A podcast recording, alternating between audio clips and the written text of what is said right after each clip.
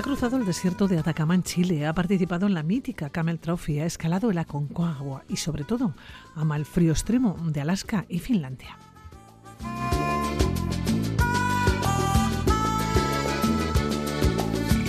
Así presentaba un diario local a nuestro personaje hace tres años. En este tiempo, Gaiska Seguinolaza ha sumado una de las aventuras más salvajes del planeta, cruzar Alaska en bicicleta de montaña, participando en uno de los ultramaratones invernales más duros del mundo. Hablamos de la última gran aventura.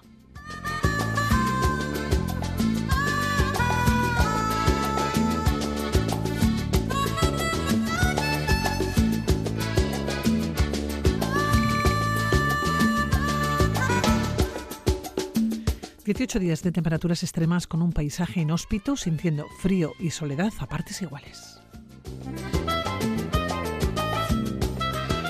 Gaiska Seguinolaza, todo un sueño cumplido. ¿Cómo estás, según un buenos días? Buenos días, ¿qué tal?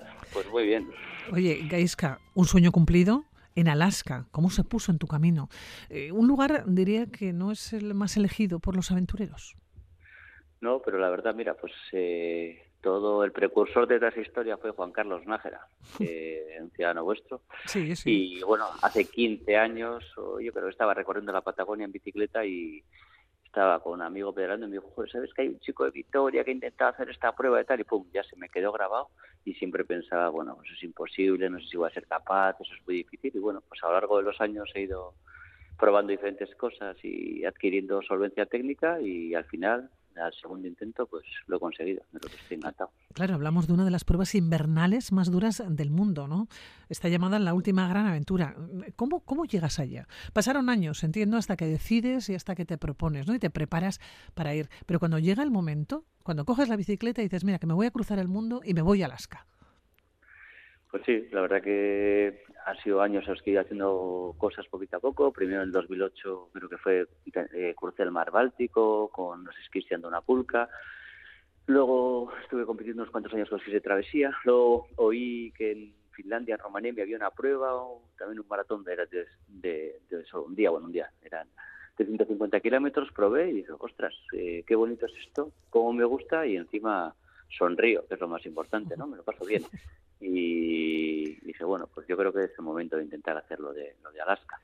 Y nada, pues seguí preparándome, eh, aprendiendo a, a, quitar el miedo a un montón de cosas y, nada, ahí me presenté y, el primer año fue en el 2019.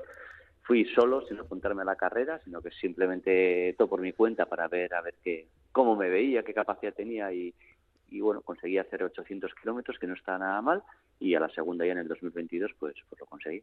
¿A qué tenías miedo? Pues al principio tienes miedo a todo. Le tienes miedo a la noche, le tienes miedo al frío, le tienes miedo a la inmensidad, le tienes miedo a cruzar los ríos helados, le tienes miedo a los animales. eh, todo da miedo al principio. Y bueno, pues poco a poco aprendes a, a superarlo. Yo creo que la clave fue esa, ¿no? Por ejemplo, una, una cosa que a la gente le hace mucha gracia, pues le perdí el miedo al frío.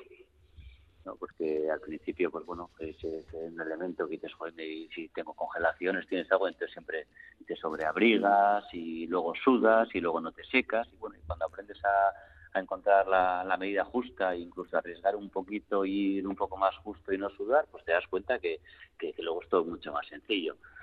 Eh, el miedo a la noche también, ¿no? Porque durante el día, aunque sea un sitio, un sitio pues muy muy lejano y muy salvaje, pues bueno, cuando el cielo está azul todo se ve diferente, pero a la noche cuando sale el viento, oscurece y tienes que, que hacer un vivac, yo decidí no llevar tienda y hacía, hacía un boquete en la nieve me metía, pues entonces sí que, que te vienen todos tus miedos, ¿no? A la noche nos da a todos mucho miedo, la oscuridad siempre nos genera esa incertidumbre. Sí, Gaisca, porque cómo se sobrevive a noches de menos de 28 grados. Has hablado del frío, hablamos de 28 grados bajo cero. Sí, pues nada, pues cómo se sobrevive. Yo creo que a la, a la noche se, se sobrevive bien. Llegas tan cansado, haces el boquete, te metes en, en el saco de dormir, haces algo para cenar, haces una, una pequeña repisa ahí para poder cocinar desde, desde el saco y para mí es mucho más complicado levantarme a la mañana. Porque a la mañana cuando te levantas, después de una noche a esa temperatura, pues eso, todo está al todo cuesta muchísimo, tienes frío, estás tiritando, tienes que empezar a meter el saco otra vez en la funda que no entra, eh, tienes que empezar a hacer agua que tardas un montón de para hacerte un café, eh, tienes que empezar a ponerte la ropa que igual no se ha secado porque ha sudado un poco y está fría, pues es mucho más duro levantarse que acostarse. Claro, yo estaba pensando en acostarse y has mencionado que haces como un agujero prácticamente en lo que es el hielo, ¿no? En lo que es la nieve, en la que metes tu saco de dormir. Claro, sí. Lo que hacemos es eh, llevamos una pala, eh, haces un boquete. Si tienes la suerte de que cerca hay árboles, cortas unas ramas, casi siempre siempre coníferas de pino, está. Con eso haces un lecho, pones la esterilla, que nunca puede ser de esas inflables de las de nueva generación, sino que son las antiguas, porque aíslan mucho mejor del frío. El aire conduce el frío y nada, y te metes en el saco como un campeón, te cierras como, como un gusano. Qué remedio. Oye, te iba a preguntar por esa gran aventura, ¿cómo la viviste tú? Hablamos de 1.600 kilómetros de ruta, con vientos intensos y con frío polar. Solamente a la noche, menos de 28 grados. Claro, ¿cómo se vive también durante el día? Montarte en la bicicleta con apenas un café caliente, es decir, que te metes calor al cuerpo. Claro, ¿cómo se hace todo este recorrido?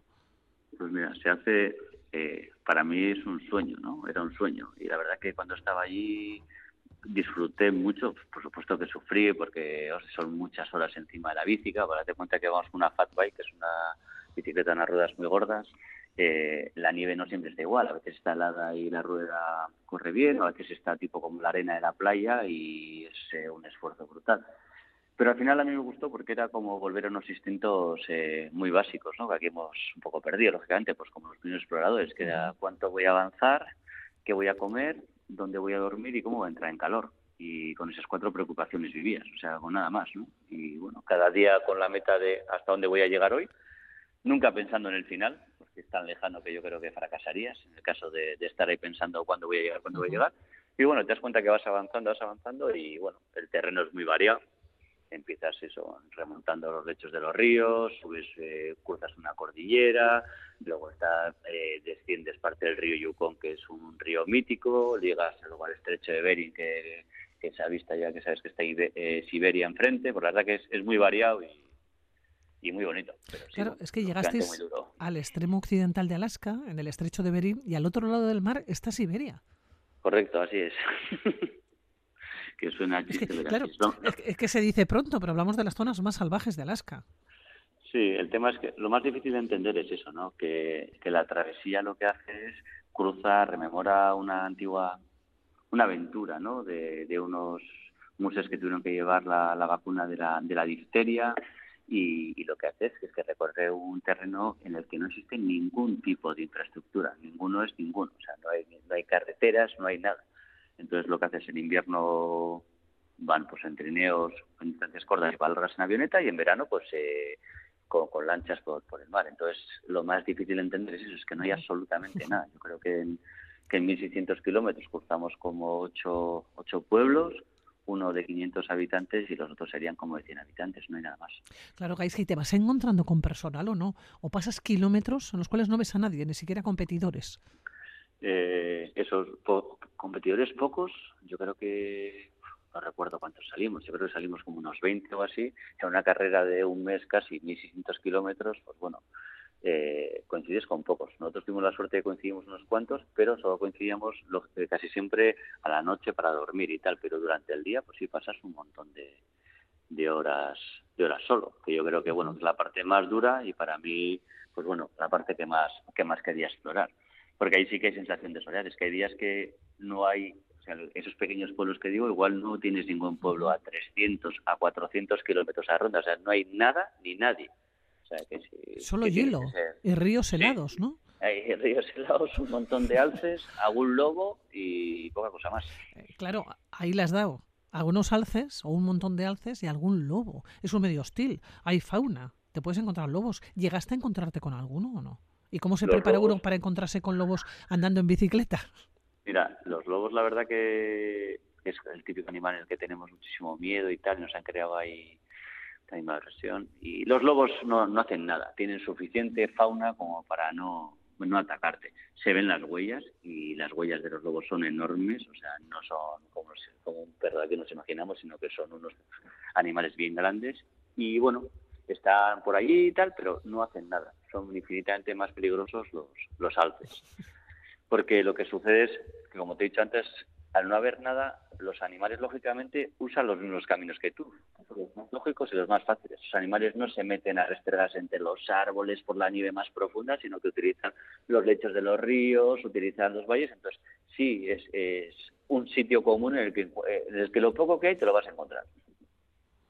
Y te encuentras lobos, eso sí, los ves, aunque sea de lejos, pero te encuentras también a los alces. ¿Más fauna? Sí, son, eh, de hecho hay muchos más ataques y muertes por alces que, por lobos. Es un animal muy, poco coherente y eso, tienes el 50% de posibilidades o que te ataque o que salga corriendo. Y entonces, pues bueno, la verdad que te la juegas un poco. Sí, es un inquietante, es una mezcla entre caballo y vaca, o sea, bueno, merecido por tamaño y eso es enorme. Casi mejor que salga corriendo, sin lugar a ninguna duda. Oye, eh, tienes un documental en el que hablas precisamente de esta gran aventura y nos dices que la frase que más se repite en Itarroz es ten cuidado ahí afuera. ¿Qué se vive ahí fuera? Ellos, al ser un medio tan hostil ¿no? y que dependes tanto de la naturaleza, que con la gente que te encuentras ahí siempre te dicen, no, be safe out there, o sea, ten mucho cuidado ahí fuera. Porque bueno, la verdad es que no solo como has comentado tú, la temperatura, ¿no? La temperatura sí puede hacer mucho frío. El problema es que en un momento se levanta una ventisca con vientos de 80 kilómetros por hora y entonces la sensación térmica ya es baja muchísimo o te entra whiteout, eso es que, que no, una ventisca que no ves nada, que no consigues orientarte, entonces es un medio terriblemente hostil sobre todo por, la, por las soledades, que no va a haber no va a haber nadie que te pueda ir a ayudar si te pasa algo. Va a ser muy difícil. ¿Cuántos terminasteis? Eh, yo creo que 12. Se quedaron algunos en el camino, ¿no? Quiero decir, algunos en el camino que tuvieron que sacarlos o tuvieron que llamar y decir, termina, termina mi aventura, mi gran aventura. Sí, mucha gente se retira. Es un tema, es una prueba que, lógicamente, ¿no? es como que el físico se presupone un poco y lo importante es la capacidad mental que tengas, la capacidad de sacrificio, el aguante que tengas. Y bueno, pues yo lo trabajé mucho desde, desde el refuerzo positivo, ¿no? desde pensar solo en, lo bueno de todo lo que estaba haciendo y no entrar en el bucle de lo malo. Oye, hay un momento que cuentas también que estás en medio de paisajes en estos 1.600 kilómetros de ruta, ¿no? con vientos intensos, con este frío polar, te encuentras en medio de paisajes que te inducen a la alegría extrema y al miedo extremo. ¿Cómo se dan la mano esa alegría y ese miedo?